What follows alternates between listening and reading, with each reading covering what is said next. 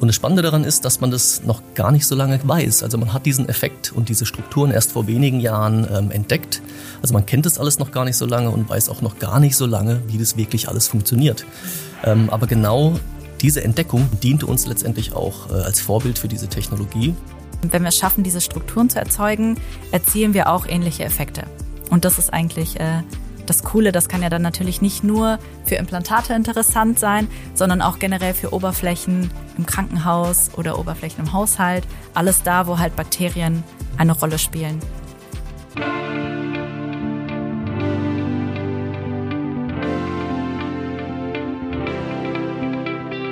Herzlich willkommen zum Tech und Founder Podcast der Technologiefabrik Karlsruhe, dem Podcast für die Karlsruher Startup-Szene.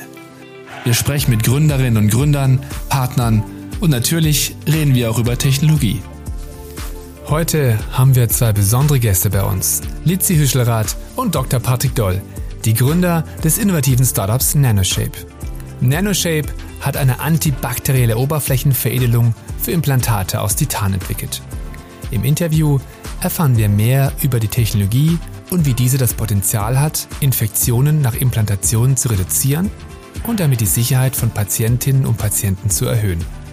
Außerdem verraten uns die beiden mehr über ihre Motivation und geben uns Einblick in ihre Gründergeschichte. Freut euch auf eine spannende Reise in die Welt von Nanoshape. Herzlich willkommen zum Tech and Founder Podcast. Heute mit Litzi und Patrick von Nanoshape. Und wir starten mit der ersten Frage. Bevor wir über eure Technologie Nanoshape sprechen, würde ich gerne erstmal äh, über das Problem sprechen, für das ihr quasi eine Lösung anbietet. Zu welchen Komplikationen kommt es denn beim Einsatz von Implantaten genau? Ja, ähm, also wir von Nanoshape haben ja eine Technologie entwickelt, mit der wir Implantate sicherer machen können. Da sprechen wir jetzt nicht über Brustimplantate, sondern über medizinische Implantate aus dem Material Titan, also speziell Zahnimplantate, Knochenplatten und Schrauben für die Frakturversorgung oder dann auch künstliche Gelenke, also Hüftimplantat und Knieimplantat. Das Schöne ist ja schon mal, dass solche Implantate erstmal richtig gut funktionieren. Also das sind hochentwickelte Hightech-Systeme, man hat lange Erfahrung, ähm, sodass da wirklich eine gute Erfolgsquote äh, besteht. Trotzdem gibt es natürlich bei jeder Implantation immer ein gewisses Risiko, dass sich eine bakterielle Infektion bildet. Ähm, so eine Infektion stört im besten Fall nur die Einheilung. Ähm, das heißt, es kann noch, wenn man es frühzeitig entdeckt und noch behandelt werden kann, aber im schlimmsten Fall muss das Implantat entfernt werden. Es muss Antibiotika behandelt werden ähm, und letztendlich muss ein neues Implantat gesetzt werden. Und so eine Behandlung zieht sich natürlich über Monate hin. Und wenn wir jetzt mal an künstliche, an eine künstliche Hüfte denken, ähm, die dann speziell auch noch bei älteren Patientinnen und Patienten eingesetzt wird, dann ist einfach jede Infektion, die da auftritt, eine zu viel. Mhm. Ja, also ein sehr, sehr sensibles Thema. Litzi, was bedeutet das eigentlich für unser Gesundheitssystem? Wenn wir jetzt an dem Beispiel künstliche Hüfte zum Beispiel bleiben, ähm, man kann sich ja vorstellen, das findet im OP statt. Da sind sehr viele Leute mit dabei äh, involviert, die operieren, die assistieren, die sich auch im Nachgang um die Patienten, um Patientinnen kümmern. Ähm, das Ganze ist ja schon aufwendig und teuer. Das mhm. heißt, wenn sich das Implantat jetzt infiziert und nochmal eine oder sogar mehrere Folgeoperationen notwendig sind, äh, dann kostet das am Ende nicht nur Geld. Also die Leute liegen dann ja auch länger im Krankenhaus. Es kostet nicht nur Geld, sondern äh, am Ende auch Zeit für die Personen, die alle da mitarbeiten im Gesundheitssystem, die ihre Zeit bestimmt auch, weiß man ja wahrscheinlich, äh, besser und anders nutzen könnten. Mhm wenn wir nochmal auf die Kosten zurückblicken, äh, kann man da vielleicht noch sagen, äh, wir sprechen am Ende von Kosten in Milliardenhöhe für die Gesundheitssysteme. Wahnsinn, hört sich sehr, sehr groß an.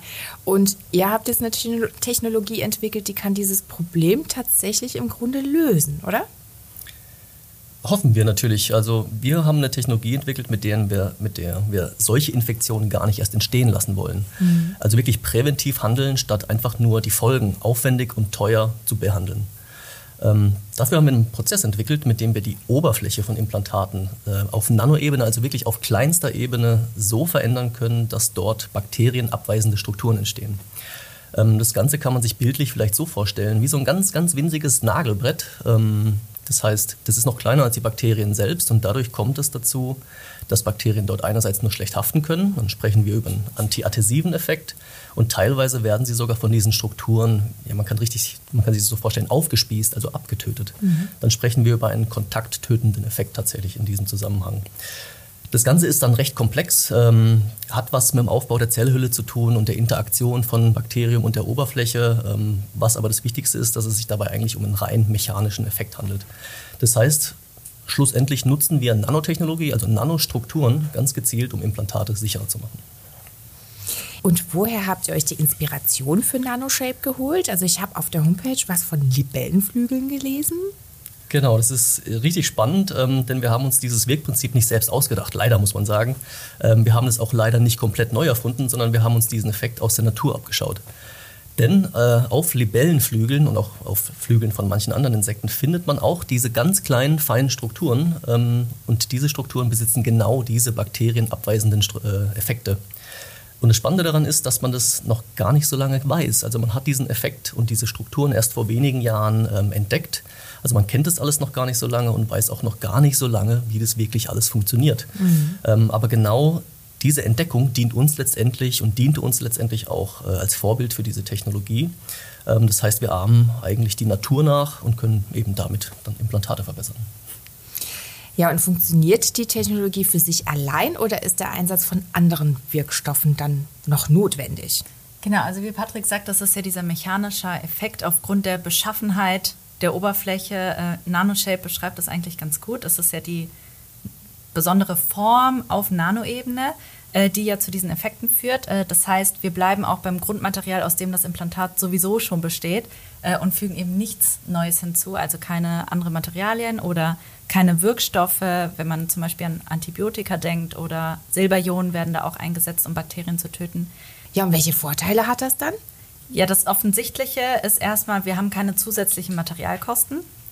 Und wir haben natürlich auch nicht das Risiko, dass sich Antibiotikaresistenzen äh, bilden können. Und wir haben auch nicht das Risiko, dass wir vielleicht nicht wissen, wie sich neue Materialien oder Partikel, die noch nicht so lange erforscht sind, die normalerweise halt nicht für Implantate benutzt wurden, ähm, ja, das, wie die sich halt mit oder nach längerer Zeit auf unsere Körperzellen auswirken. Mhm. Und genau das ist ja das Coole, dass wir diese neue Herangehensweise haben, Bakterien auf eine andere Art fernzuhalten und dabei eben bei diesem altbewährten System, dieses altbewährte Material ähm, dabei bleiben und nur eine kleine Stellschraube drehen, um dann halt diese Verbesserungen hervorzubringen. Das klingt wahnsinnig spannend, wie man etwas Althergebrachtes quasi nur durch, nur durch eine Kleinigkeit quasi aufbereiten kann. Wie erfolgt denn die Bearbeitung eines Implantats mit eurer Technologie? Also, und habt ihr das Verfahren für die Bearbeitung dann auch selbst entwickelt? Man kann sich das so vorstellen, dass wir eigentlich jedes Implantat aus Titan nehmen können und in einem speziellen Reaktor, da kann man sich vielleicht so einen, so einen Kochtopf vorstellen, ähm, bei sehr hohen Temperaturen und drücken, ja, quasi kochen. Also mhm. Letztendlich äh, in einer wässrigen Lösung kochen, so kann man sich das vorstellen. Genau genommen oxidieren wir dann dieses Titanmaterial, dieses Titanimplantat bei diesen Bedingungen und dann entstehen eben ganz spezielle Oberflächenstrukturen. Das heißt ganz kleine, feine Nanokristalle mit diesen beschriebenen bakterienabweisenden äh, Eigenschaften. Und das Ganze funktioniert dann eben nicht nur bei einem einzelnen Implantat, äh, sondern wir können ganz viele Implantate auf einmal so behandeln, sodass dann am Schluss auch ein wirtschaftlicher Prozess rauskommt. Ähm, denn das ist wichtiger, wenn wir über Implantate reden, ähm, weil wir sprechen da nicht über ja, Einzelanfertigungen, sondern wir reden da jährliche, über jährliche Stückzahlen im Millionenbereich. Mhm. Das heißt, es muss ein wirtschaftlicher Prozess, der dann am besten auch noch nichts kostet, am Schluss rauskommen. Ähm, das Grundprinzip des Verfahrens gibt es dabei schon sehr lange. Das schimpft sich hydrothermische Oxidation. Ähm, damit kann man zum Beispiel auch künstliche Kristalle für die Halbleiterindustrie herstellen oder auch Schmuckkristalle. Einkristalle mhm. werden so hergestellt, also Saphire oder ähnliche kann man damit züchten. Und wir machen mehr oder weniger genau das Gleiche, nur auf feinster, auf, auf Nanoebene im Prinzip. Ähm, und das Verfahren ist für die Anwendung für Titanimplantate noch gar nicht so erforscht gewesen tatsächlich. Äh, und im Rahmen meiner Doktorarbeit am KIT konnten wir dann damals auch auf diesem Gebiet forschen ähm, und dann eben einen ganz speziellen Prozess für Titanimplantate entwickeln und den dann auch zum Patent anmelden. Ja, ja und geht es dann für alle Implantate? Also kann das bei allen Implantaten verwendet werden? Beziehungsweise welche Bereu äh, Bereiche kommen da ganz besonders für NanoShape in Frage? Wir haben ja jetzt, glaube ich, ein paar Mal gehört, Titan ist das Stichwort. Äh, wir haben die speziell äh, oder wir haben die Technologie ursprünglich eben speziell für Titan entwickelt und genau da haben wir weitere Entwicklungen durchgeführt ähm, und äh, detaillierte Tests gemacht. Und viele Implantate sind ja auch aus Titan, wie zum Beispiel Endoprothesen oder auch Zahnimplantate. Ähm, und hier wollen wir im ersten Schritt auch dieses Infektionsproblem lösen. Aber es gibt natürlich auch andere Implantate aus Materialien wie Keramiken, Kunststoffen, Titanlegierungen. Und wir haben auch den Prozess für viele andere Materialien ausprobiert, einfach weil es uns interessiert. So aus, ja, so aus erfinderischer, naturwissenschaftlicher Sicht. Ähm, und grundsätzlich kann man auch sagen, es funktioniert für andere Implantate oder für andere Materialien. Aber um das auch wirklich so zu kommerzialisieren, müsste man auch da tiefergehende Tests, weitere Entwicklungen machen. Und da muss man einfach sagen, da sind wir nicht genug Leute gerade noch, äh, um das alles parallel laufen zu lassen.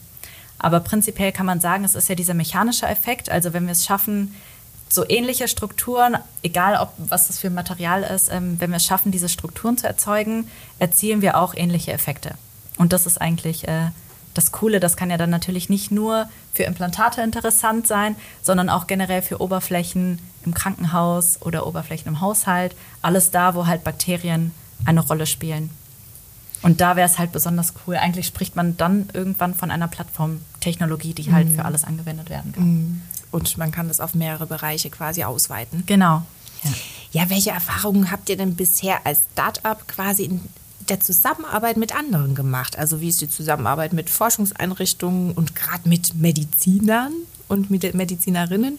Ist das gerade am Anfang für ein Startup eigentlich ein bisschen schwierig? Ähm, ich würde sagen, da hatten wir am Anfang wirklich sehr viel Glück gehabt. Ähm, ich arbeite schon eine Weile an dem Thema. 2015 habe ich tatsächlich schon angefangen. Ähm, damals als Doktorand am KIT und konnte halt in dieser Zeit und dann auch in der nachgehenden Zeit als Postdoc schon ein relativ großes Netzwerk aufbauen. Das heißt, wir haben Kontakte zu Orthopäden, zu Zahnärzten, zu Chirurgen, also zu den Menschen, zu den Leuten, die die Implantate, die wir verbessern wollen, auch tatsächlich einsetzen. Mhm die kennen natürlich die Problematik der Implantatinfektion nur zu gut. Ähm, das ist ja ein klinisches Problem. Also die beschreiben das Problem und wir haben jetzt Und die haben auch das Interesse, dass dieses Problem gelöst genau, wird. Genau, natürlich. Mhm. Weil die haben, wie Litzi gesagt hat, eigentlich hätten die was Besseres zu tun, als Implantatinfektionen zu behandeln.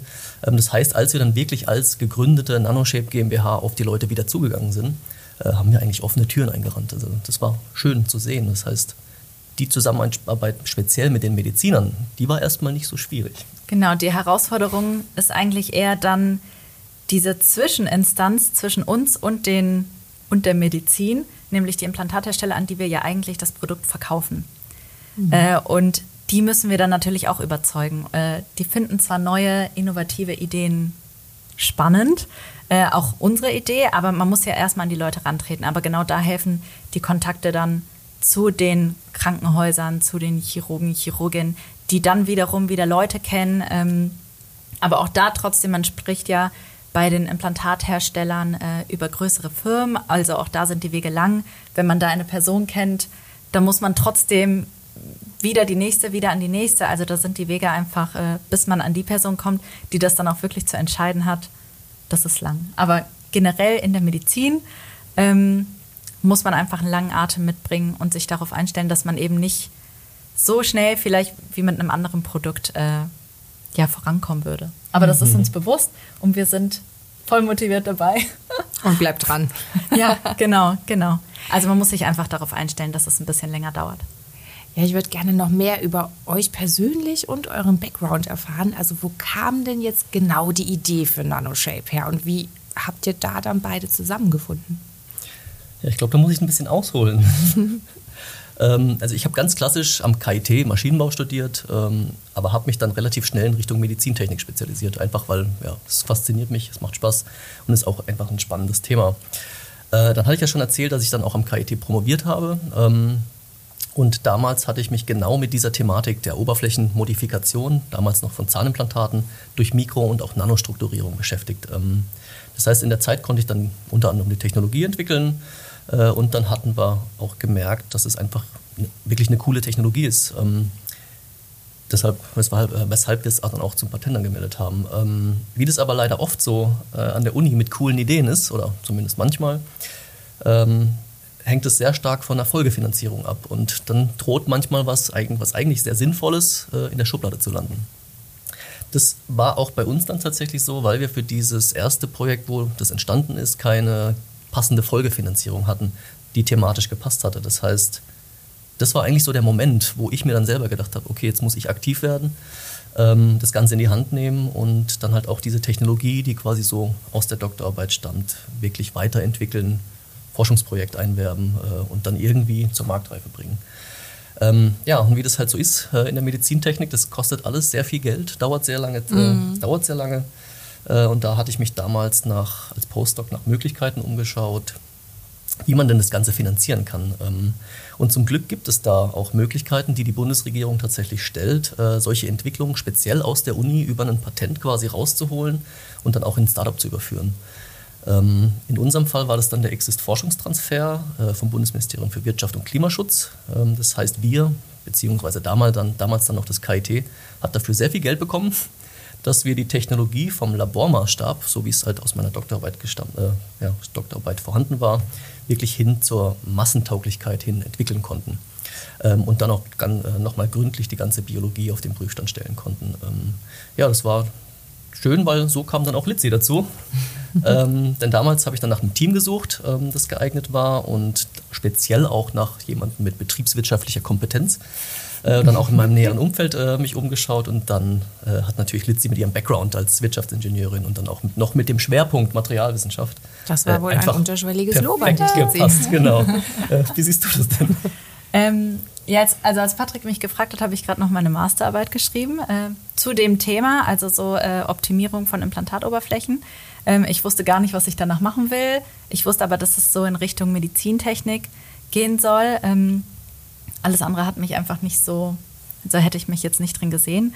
Äh, ja, das hat sich so im Laufe des Studiums herauskristallisiert. Ich habe ja, Patrick hat schon gesagt, äh, ich habe Wirtschaftsingenieurwesen studiert, ähm, damals noch in Aachen und habe mich dann ich würde jetzt nicht sagen gegen die Wirtschaft entschieden, weil dafür wurde ich ja dann eingestellt, aber ähm, dann noch für die Vertiefung in diese ingenieurswissenschaftliche Richtung entschieden. Also dann habe ich Materialwissenschaft und Werkstofftechnik, äh, dann am KIT studiert, habe dann alles belegt, was so in Richtung Medizintechnik ging. Das waren sehr wenige Kurse, aber mhm. über genau, ich glaube, es waren zwei oder drei Kurse. Äh, darüber bin ich dann an die Masterarbeit gekommen und darüber dann auch äh, halt an dieses, äh, an dieses Thema. Und als Patrick mit dem Angebot kam, war es sehr überraschend. Äh, aber dann auch, ja, okay, dann probiere ich das mal aus. Äh, irgendwie hat es schon immer so ein bisschen so drin in mir geschlummert, äh, so was Selbstständiges zu machen. Oder so sein eigenes Ding halt zu machen. Mhm. Aber man denkt halt, wenn man diesen, speziell diesen Zweig wählt, so ingenieurswissenschaftlich, mhm. naturwissenschaftlich, das geht halt nicht von heute auf morgen. Da muss man sich lange mit einem Thema beschäftigen. Da muss man Glück haben, dass man etwas Neues erfindet oder etwas findet irgendwie, mit dem man sich selbstständig machen kann. Und dann kam das eigentlich irgendwie perfekt. Wie gerufen. Ja, genau. Dann habe ich äh, zugesagt und du hast mir eigentlich auch äh, schnell ja so den Raum eingeräumt, mich selber einzubringen, meine Ideen, äh, meinen Input. Und dann wurde es schnell auch so zu meinem Ding und nicht nur ja schon zu unserem Unternehmen. Genau, es wurde halt. zu unserem Unternehmen. Und so ist es halt auch jetzt. Und das ist mega das ist schön. schön. Ja, und wenn man euch so sieht, also unsere Hörerinnen und Hörer, die hören euch tatsächlich nur, aber ich kann berichten, man sieht das auch, dass ihr dafür brennt und da eine Leidenschaft dahinter ist. Ähm, aber aller Anfang ist schwer, ne? Ja. Ähm, was hat euch gerade am Anfang eurer Gründung dann geholfen? Ähm, ja, wie gerade schon angerissen, das war natürlich massiv das Exist-Forschungstransferprojekt. Ähm, da haben wir einfach das Geld bekommen und die nötige Zeit, um die Technologie wirklich so weiterzuentwickeln, dass wir sie jetzt hoffentlich bald auch einsetzen können. Ähm, dass man in der Zeit an der Uni noch angestellt ist, ist natürlich auch schön. Das bringt natürlich eine gewisse finanzielle Sicherheit mit. Gründen ist schon schwierig genug so. Ähm, also speziell dieser Übergang quasi von reiner Forschung in ein eigenes Unternehmen, das ist schon sehr angenehm über dieses Programm. Ähm, und natürlich ist auch sehr schön, dass man dann noch die ganze Infrastruktur der Uni nutzen kann, äh, die ganzen teuren Geräte, die Labors. Ähm, also es war schon sehr wichtig, dass wir das, oder eigentlich war es ohne dieses Programm nicht möglich, ähm, so eine Entwicklung umzusetzen, muss man schon sagen. Und dass es so ein Programm überhaupt gibt, das ist natürlich wirklich eine schöne Sache und hat letztendlich das alles erst ermöglicht, muss man sagen. Mhm. Äh, das Programm ist auch so zweistufig aufgebaut. Die erste Phase ist, da ist die Förderung für die Uni, da kriegen die das Geld, da kann man diese Sachen weiterentwickeln. Und in der zweiten Phase, in der wir jetzt gerade sind, da bekommen wir als gegründetes Unternehmen tatsächlich nochmal eine Förderung. Das heißt, wir haben jetzt nochmal etwas Puffer, um die Sachen jetzt wirklich auch in den Markt zu bringen mit entsprechenden Partnern. Und genau da sind wir jetzt gerade dran. Also eine gute Starthilfe quasi. Genau, so kann man das sagen. Ja. Ja, und jetzt äh, seid ihr auch schon eine ganze Weile zusammen am Arbeiten. Ihr kennt euch wahrscheinlich auch schon ein bisschen. Und das führt mich zu der letzten Frage dieser Podcast-Folge. Wenn ihr zwei zusammen ein gutes Buch schreiben müsstet oder gerne würdet, worum würde es darin gehen? Ich finde, das ist eine sehr coole Frage. irgendwie. äh, ähm, ich glaube, wenn es nach Patrick ginge, wäre es ein Buch über Titan. Definitiv. ja, aber wahrscheinlich werden dann die, die Anteile etwas ungleichmäßig verteilt äh, und ich weiß auch nicht, ob es Auch gut wenn die werden würde. Leidenschaft da ist. Also meine ist da für Titan. Nee, ich glaube, zusammen würden wir dann eins über das gemeinsame Gründen schreiben, tatsächlich. Ja, was da so für Ja. Probleme kommen und wie man das so macht. Oder Ja, ich finde es sehr schön, auf jeden Fall so seine Geschichte zu erzählen oder unsere Geschichte dann Mhm. in dem Fall zu erzählen. Äh, ich finde solche Bücher oder ich lese selber solche Sachen. Es gibt ja viele Leute, die sowas schreiben oder die so aus ihrer Sicht oder übers Gründen und solche Sachen ähm, schreiben. Man kann sich ja oft mal mit manchen Personen mehr und mit manchen weniger identifizieren. Aber es wäre schon schön, wenn sich irgendwo da draußen dann eine Person oder mehrere vielleicht von uns inspirieren lassen. Ich glaube aber, das wäre kein Buch für jetzt. Wir haben ja noch nicht so viel, noch nicht so viel gerissen. Aber irgendwann später halt mal so seine Sichtweise zu erzählen, wenn man dann auch noch viele Hochs und Tiefs hatte. Ich glaube generell über Tiefs ähm, liest man gerne, einfach, dass man sieht, das ist nicht so einfach und man ist dann nicht alleine. Ja, so ein bisschen Mut machen. Aber gibt es denn schon jetzt was, was drinstehen würde? Also quasi auch als kleiner Tipp jetzt zum Abschluss dieser Folge für alle, die noch gründen möchten und noch wirklich ganz am Anfang stehen und nicht wie ihr schon ein bisschen im Business drin seid? Ja, also ich glaube auf jeden Fall einfach mit anderen Startups sprechen. Sind ja auch oft Ähm, verschiedene Themen genau. und man aber trotzdem äh, ähnliche Herausforderungen, vor denen Ja. man steht. Und dann ist es schön, das halt so eins zu eins von Leuten, die das schon durchgemacht haben, mitzubekommen. Genau. Und immer schön ist auch über seine Fehler sprechen zu können und ja, einfach dann daraus zu lernen und auch über Fehler von anderen äh, zu hören und auch da wieder seine, seine Schlüsse zu ziehen. Und dann vielleicht irgendwie es besser machen zu wollen, zumindest. Äh, Ja. ja, das ist eigentlich das Schöne. Oder einfach, dass man sich halt nicht alleine fühlt, weil man Genau. denkt, man macht nur Mist. Aber es geht ja anderen auch so. Vielen Dank, das sind doch die perfekten Schlussworte für unsere Sendung heute. Danke, dass ihr da wart, Lizzie und Patrick von NanoShape. Mehr Infos gibt es natürlich in den Shownotes dieser Episode. Und wir freuen uns, dass ihr dabei wart. Bis zum nächsten Danke. Mal. Danke. Tschüss. Schön, dass du bis jetzt dabei geblieben bist. Falls du uns Feedback geben möchtest oder Anregungen hast, dann sende uns gerne eine E-Mail an podcast.technologiefabrik-ka.de. Unsere Kontaktdaten und Infos zu unserem Gast findest du in den Shownotes. Wenn dir unser Podcast gefällt, dann abonniere ihn doch einfach kostenlos. Natürlich freuen wir uns auch über eine Bewertung von dir. Alles Gute für dich und bis zur nächsten Folge.